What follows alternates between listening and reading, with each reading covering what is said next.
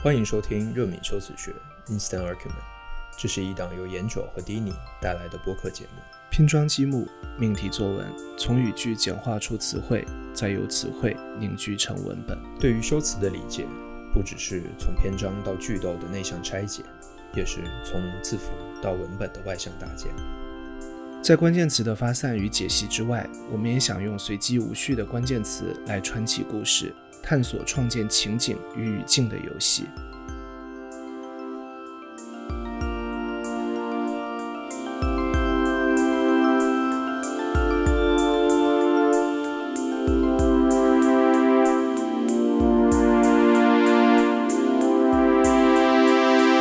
嗨，大家好，我是严九。但愿大家没有快进跳过我们新板块的 opening。没错，这是热敏修辞学的一个新的板块，我们将它称之为 story 系列，是一个以随机关键词进行故事写作的尝试。这一期也就是第一期的三个关键词分别是纪念、迟到、百叶窗。这三个词是我和迪尼随机决定的。选定这三个关键词之后，我们俩分别进行了现实的故事创作，并且不允许修改。接下来，我们就会向大家分别呈现这两个故事，同时在 show notes 中附有两篇故事的文本链接。或许大家也点开阅读，会是更完整的感受方式。那在这两个故事结束之后，我和 Dini 还是会聊一聊背后的一些故事和想法。那么接下来就请大家先进入由 Dini 根据这三个关键词所现实创作的故事。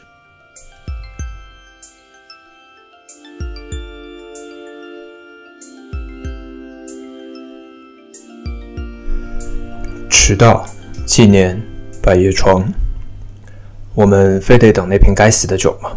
我的意思是，柜子里有那么多酒，我们非得要等那一瓶吗？啊，我猜是的，对，我们得等。我想我已经解释过了，我们得等他。天哪，我们已经等了这么久，再多等一阵也无关紧要了，不是吗？C 和 J 怎么也没有想到，两个人会因为一瓶迟到了的葡萄酒外送而吵起来。或许这不算是争吵，或许这只是他们两人日常剪影的复制粘贴。C 坐在 J 的对面，在餐桌的另一头。J 想再重申一次自己为什么非得要等这瓶酒，但他看着对面 C 冰冷的表情，仿佛这个房间里没有任何事与他相关的表情。J 只能作罢。抱歉，我不是有意要激动的。J 试图缓和。当然，我清楚。可就像你说的，已经这么久了。或者已经发生了这么多，不差这一些，不是吗？C 侧着头瞄着 J，我不知道这酒得送这么久，听着真拗口。但是，但真的，我不知道他会迟到这么久。不然的话，不然的话，我们回去谢菲尔德大街上那家餐厅吃饭是吗？啊，这倒不会。那家餐厅当然是个好选择，但是我敢打包票，在家的这一顿一定比那儿来得好。我的意思是，很多东西是在其他地方都买不到的，不是吗？不管这不管多少钱，这从来都不是钱的事儿。这一边用语调强调着，一边用目光扫视这一桌的摆设。当然，你的拿手菜还有一瓶吃到了的葡萄酒。别这样，你知道我是什么意思的。哦，我知道，别担心，我逗你玩的。我当然知道是什么意思。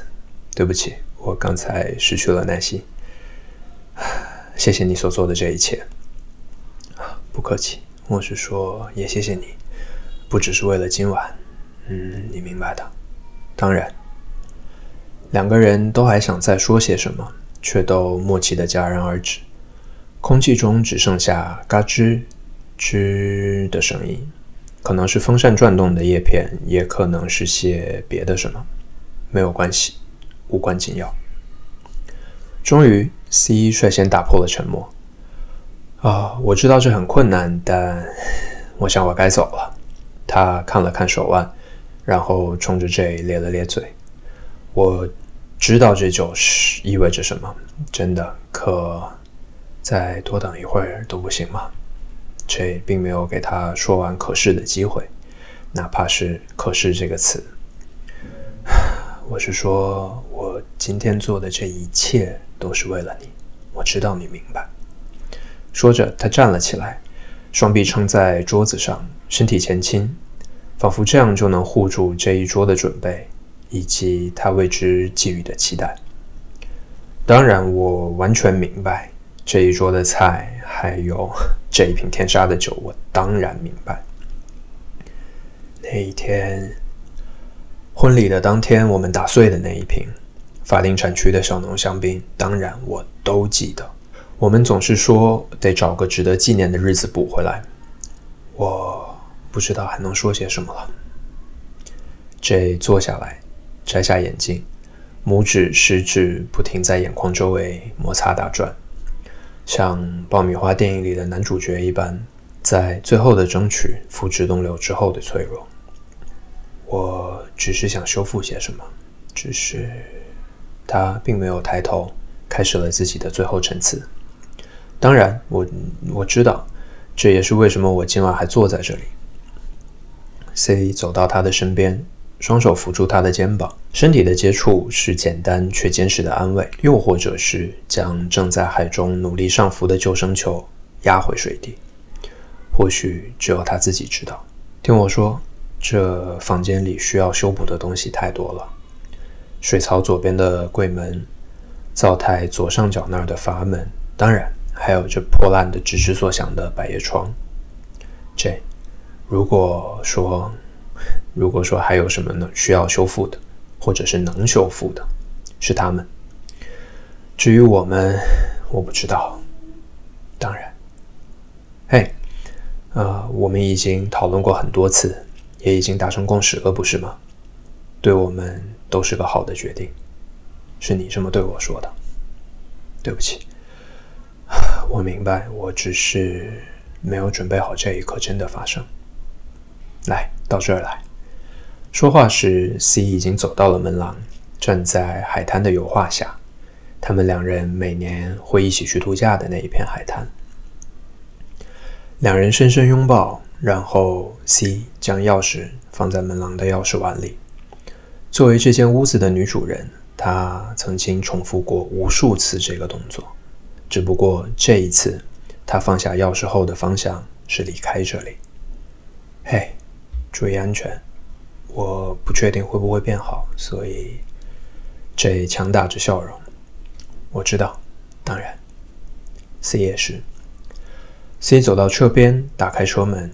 一辆打着双闪的车停在他的车前，上面下来一个穿着蓝色工作服、头戴鸭舌帽的男人，匆匆跑向 J 的门口。对不起，仓库把订单弄错了，耽搁了您的时间。这是您的酒，祝你今晚愉快。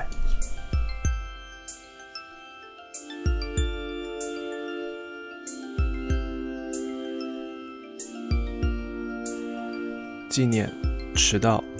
百叶窗。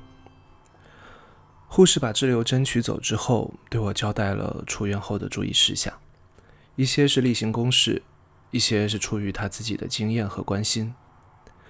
这间病房的三位病友差不多同时入院，相同的毛病，但疗程阶段不同。我运气好，五号床靠窗，看得到外面的山景。每天清晨例行检查，叫醒我的不是闹钟，也不是护士。是护士拉开窗帘的声音。有许多早晨，我会在轻松恍惚中以为是在自己家里，拉开的是卧室里的百叶窗。七床是一位大爷，六床是一位与我年龄差不了多少的哥们。他说这一层啊是一个和尚庙，不得已落发为生，天天盼着还俗。相处了十来天，我们大多数时间没有话说，各自看着手机。大爷有老伴陪同，非智能的手机没什么可玩的，但一部不知道算不算得上平板电脑的装置，能放老歌的音乐录影带，还能听广播，他一天能循环三回。六床的兄弟挺逗，和我们说一些不好笑的冷笑话，然后自己笑得可开心。他母亲只会在傍晚出现，带来晚饭，有时候来晚了也会抱怨迟到。他对我们讲的冷笑话也会对他母亲说，但他妈妈总是神色凝重，哪怕是真的好笑的笑话，他也笑不出来。我起身把病号服换下，叠好被子，再把病号服也叠好，放在床尾，洗漱，冲个澡，换上第一天来时穿的衣服，下楼去办出院手续。经过起床的大爷，他说：“年轻人，拉我一把。”大爷瘦骨嶙峋，面容凹陷，但眼神并不瘦弱，话音像是从喉咙深处发出，带着深厚的混响。可能需要你麻烦扶我一下，到走廊。你慢点，阿姨是去拿药了吗？啊，打午饭去了，在你上厕所的时候。那我们。绕着这一层走一走，我看阿姨平常要带你走好几圈。大爷有点犹豫，吞了俩字后，还是吐了出来。那一刻，有些像我父亲，想要向我提出一些要求，又支支吾吾的样子。我们去楼下点一支，不好吧？我说。你有烟吗？我有是有。你是要下去办出院对吗？大爷问。对。那我和你去走一走吧。那我们借个轮椅。嗯，不用了。医院里有个吸烟区，是一个小亭子，灌木围着。抽烟的大多数是病患家属，也有少数穿着病号服的。每次经过，我都会好奇，这真的是被允许的吗？医院里。不应该是绝对禁烟的吗？我扶大爷坐下，打开烟盒，顶出一支烟。等一下，你先去办，办完了再来吧。大爷说：“从亭子到办出院手续的一号楼是一条有屋顶的连廊，确保了下雨天里穿行于医院每幢楼之间可以不用淋雨。昨天的雨不小，我想下来呼吸一下雨天的空气，也见着有人在这抽烟。”人不多，除了他们的病号服和医院的这种冰凉氛围之外，那景象更像在公园。缴费办了出院之后，走回吸烟区，我看到阿姨拎着不锈钢饭盒在和大爷说话，看上去很急躁。我放缓了脚步，只见阿姨摆摆手走了。阿姨生气了？我问。我只是在这里坐一下，真的没有抽烟吗？大爷说。那要来一支，来一支吧。大爷拿着烟，但没有要火，敲了敲，闻了闻，放进上衣的口袋里。不抽？我问。算了，有味道，我先收着。走吧，回去了。这趟住了挺久，但带来的东西不多，一个小尺寸的行李箱就装得下。临走时候和两位室友告别，六床的哥们仍然用自认为幽默但其实真的不好笑的语调说：“出去吃好喝好，下期有缘再同房。”七床的大爷说：“路上小心。”笑着拍了下上衣口袋。回到家，百叶窗已经积了一层灰。我拿来布擦拭的时候，会想起每天清晨半梦半醒的幻觉。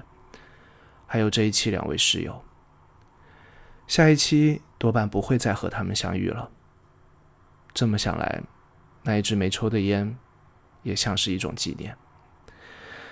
大概那些真的不好笑的冷笑话，也算吧。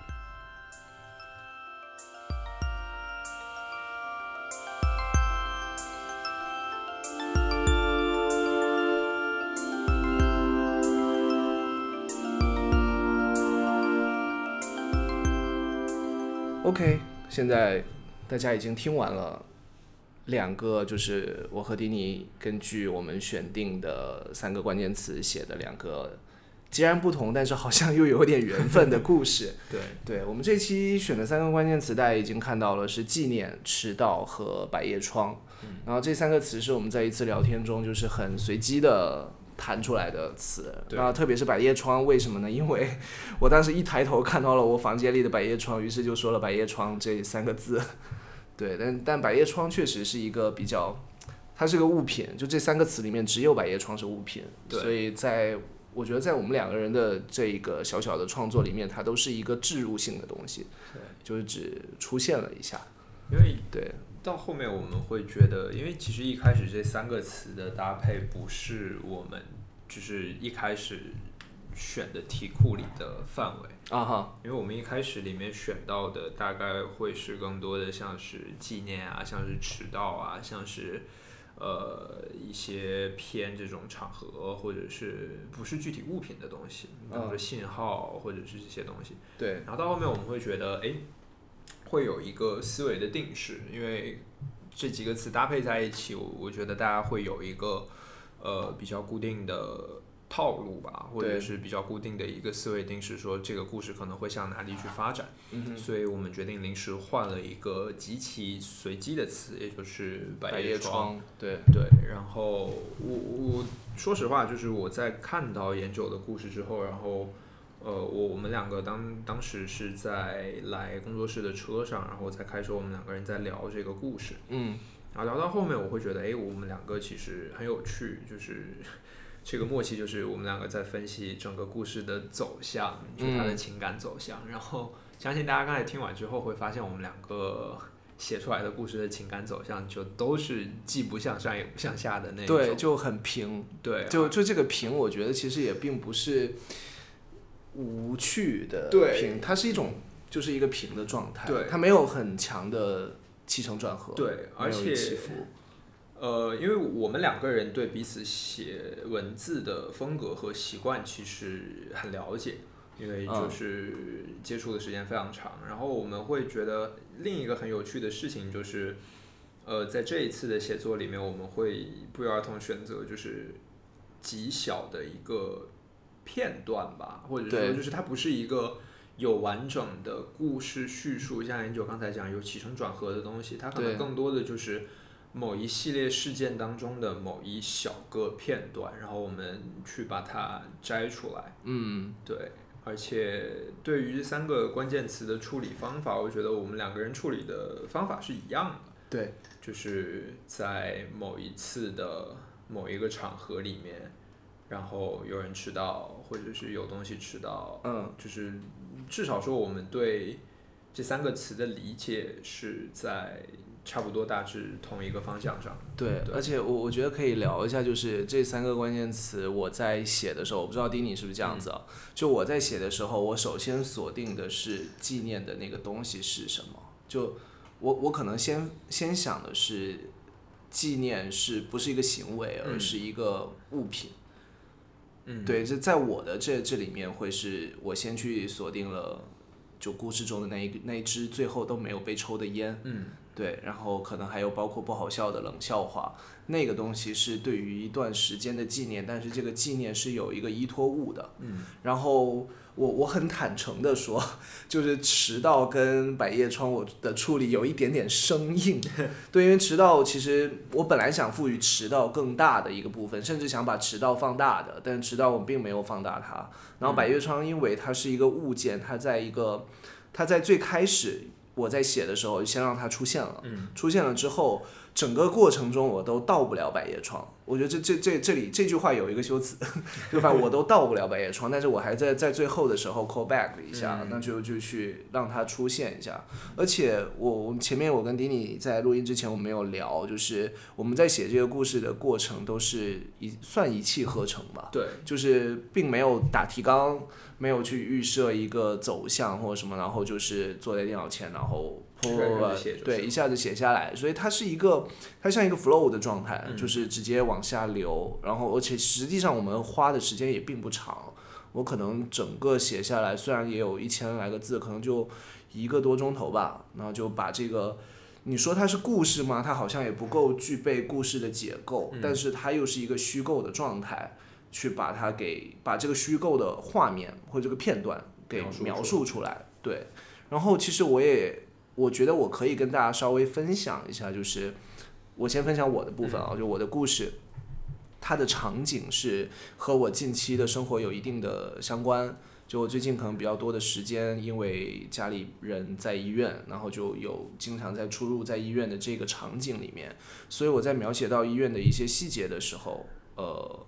是有实景的参照，但是是被打碎的嗯的的一个参照，然后拼出来的一个，在那一个多小时里出现在我脑海里的一个医院的形象，然后包括故事中的我，还有另外两个角色，他们都是我在医院的走道上遇到的遇到过，的一个人的形象。当然，可能有一些从我的作为一个比较私人角度，我可能我不太想再去把具体的展开，嗯剖析到它的对应关系。但是，就是整个故事下来的时候，它是有一个一个我心里的念想的一些投射吧。嗯对，但反正从我的角度，我我我觉得这一次的这一个小故事其实挺好玩的，就是是这个创作的过程很有意思。对，对我我其实跟年九一样，就是呃，角色其实是不是凭空捏造出来的？嗯呃，是有真实的参照和代入。然后我觉得大家可能，比方说看到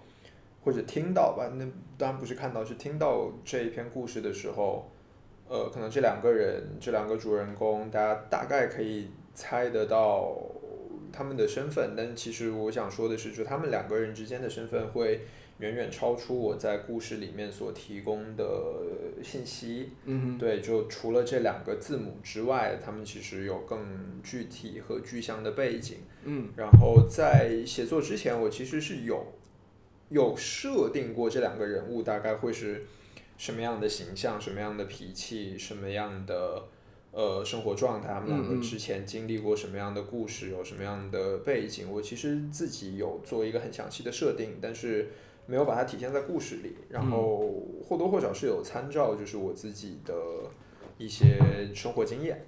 对，啊这个是我觉得我跟研究刚才提到的一样，就是他们确实是不能说是完完全全存在于我生活当中的人，嗯，但是是有不同的部分拼凑起来的，就是有投射对，在有。投射在，嗯有可能是我自己的，有可能是别人的，当然这个就是呃很有趣的一件事情。那另外一个是我在处理这三个词的时候，我其实呃有做一些设计，也不算设计，就是我嗯其实是有一些考量。当然也不像解题那样，就是我会先去思考这几个词对我来说意味着什么东西。嗯哼嗯，然后把它丢到一边，就等一个所谓的灵感出现。所以在拿到这三确定这三个词之后，我其实隔了很久都没有动笔，因为嗯，我不知道写什么好。是然后直到有一天，就是晚上突然就是，哎，有了一个场景，有了一个画面，然后有了一个具体的动机，剩下的事情就很顺理顺理成章。嗯呃，处理纪念的时候，我觉得我和研究思路其实还是不大一样。嗯因为我自己理解里面的这一个纪念，它更多的是所谓的完结，啊哈就是一个事情已经变成了完成时，嗯你已经没有办法再去触碰和修改的时候，你才能谈得上是纪念。，OK，嗯对，所以它对我来说，可能更多的是一个对于过去的追溯也好，或者是对于某一个已经发生的没有办法改变的事情的评论。嗯呃，这个纪念可能因为我不大想把它狭义的就变成一个就是值得记住和留念的东西，嗯嗯就不大是一个完全正面的词汇。它这个纪念有可能只是我记得这件事情，，OK，然后有可能你到后面会想念起这件事情，有这么一个念头，就是记得这个念头的这样的一个事情。了解，所以我会在故事的设定里面放入很多和过去和已经发生的事情有关的部分。呃，迟到对我来讲，除了一个具体的，比方说谁谁比约定的时间更晚到了以外，我觉得更多的对我来说是一种违和感。嗯哼呃，这个当然也也和我前一段时间经历的一些事情有关系，就是很多时候，就是你你最需要的那个东西，并不能及时的出现在你的生活当中。嗯对吧？就是很很经常，比方说大家在社交面讲这样开玩笑说“虽迟但到”嘛，对吧？嗯但是嗯迟到三次就算旷课，所以这个东西还是会有影响。所以我对迟到的理解就是，它其实是一种打破了事情正常运转的一种突兀的一种违和感。嗯。所以大家也可以看到，就是在这个故事里面，其实迟到的不只是那一个送货的香槟，而是大家就这两个主人公之间很多的念头、他们的对话、他们要做的事情，他们本应该早就发生了，但是一直没有，嗯嗯，然后以至于在发生的时候，它其实已经没有什么必然意义了，它已经不重要了，它已经嗯。变得轻描淡写，很轻飘飘了。嗯。所以迟到跟纪念可能，呃，这么听起来会有点丧，就是、嗯就是你可以念惦念这个事情，你可以把它反复去反刍一万次、十万次，但是对于你现在的整个处境和状态，并没有什么必然的改变。嗯那百叶窗其实因为它是一个随机的物品，所以大概率它存在就是以一个随机物品的方式存在。是，但是我会觉得它其实是很日常的一个部分，就是大家都会在家里遇到这么个物件，或者至少大家肯定在生活当中的场景会遇到这么个物件。嗯嗯，然后我自己其实很讨厌百叶窗，是吧？哎呀，不好意思，给你出了一个你不喜欢的 词。对我我的意思，我我我很讨厌这个东西。OK，啊，原因是我之前本科住宿舍的时候，我宿舍的那个窗户就是没有窗帘的，时候百叶，就是有百叶窗那种帘子。然后嗯这个东西它的遮光性真的有够烂，就是它永远会透一丝光进来。对，然后你每一个想要好好睡一个早上，甚至睡到中午的周末，你一定会被百叶窗透进来的那一丝光把你弄醒。嗯就是它没有办法完全遮蔽一个东西，然后嗯我会觉得这个东西就其实很像是一种有趣的比喻，就是它的功能就是为了要遮蔽光，但是也为了做不到。啊，OK，对，就是大家会觉得说，哎，你可以调一个角度，嗯哼，你可以选择遮多少的光，遮多少的东西，听起来好像都有掌控。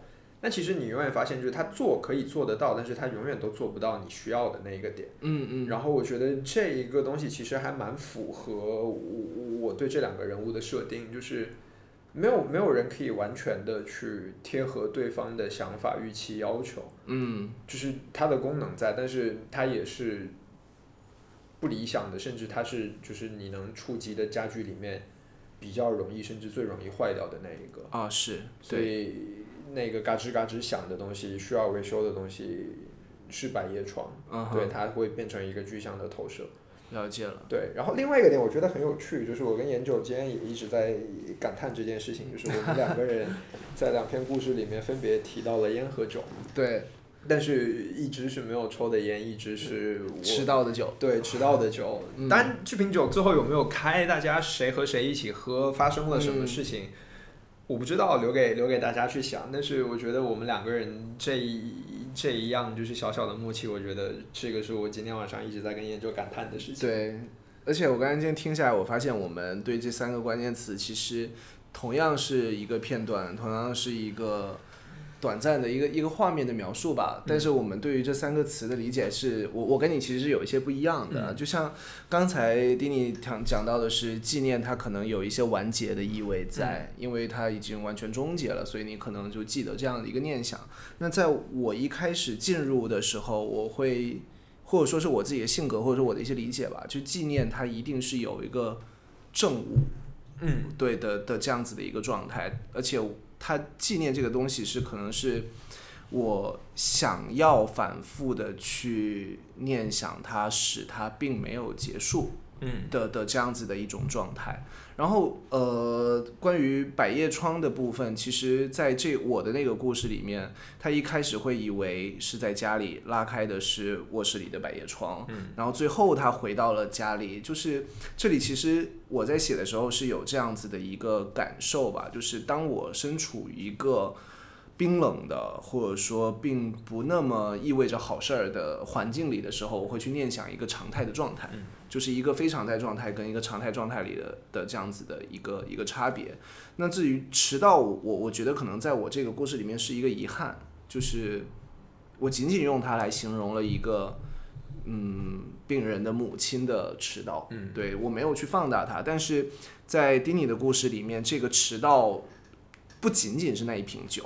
对，对什么东西其实对，而且是一件一件就是他们早该做的事情，然后但他们为什么一直没有做？为什么拖到了今天，或者是怎样？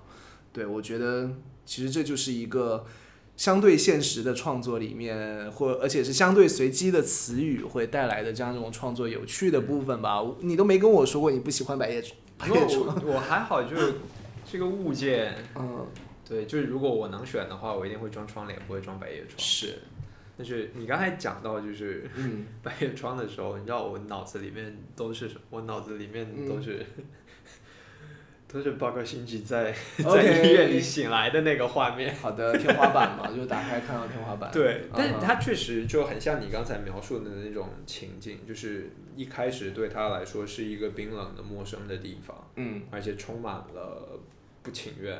对然后直到很多很多很多很多事情发生之后，他再次醒过来的时候，就是 OK，这个天花板我见过，啊，这是一个我已经熟悉和固化的场景，对，没错。还蛮有趣。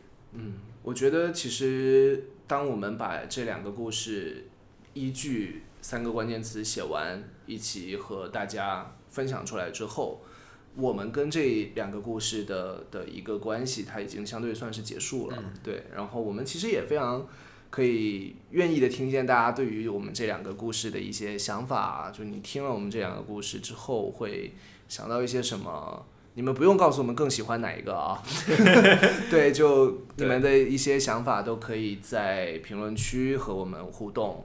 然后往后我们这一个新的板块也会继续下去，只是征集的方式呢，就可能是会在这一期节目的评论区，对，就在 show notes 里面我们会给出一个具体的征集方式。对，对，因为现在还没有想好，对，所以反正之后我们就会用大家投给我们的关词，键词对，去创作这样的故事。OK，对，对我们来说也是一个尝试吧。嗯我觉得如果能够持续下去的话，可能可以产生一个很有趣的新的东西。会是一件有趣的事情。对 OK，那以上就是本期热敏修辞学的新板块的第一期。对，好，那就同样感谢大家的收听，可以使用各种泛用型播客客户端以及你所知道的音乐平台、音频平台搜索“热敏修辞学”与我们互动。好的 OK 别忘了记得要抢关键词哦。对，好，谢谢大家，拜拜。拜拜。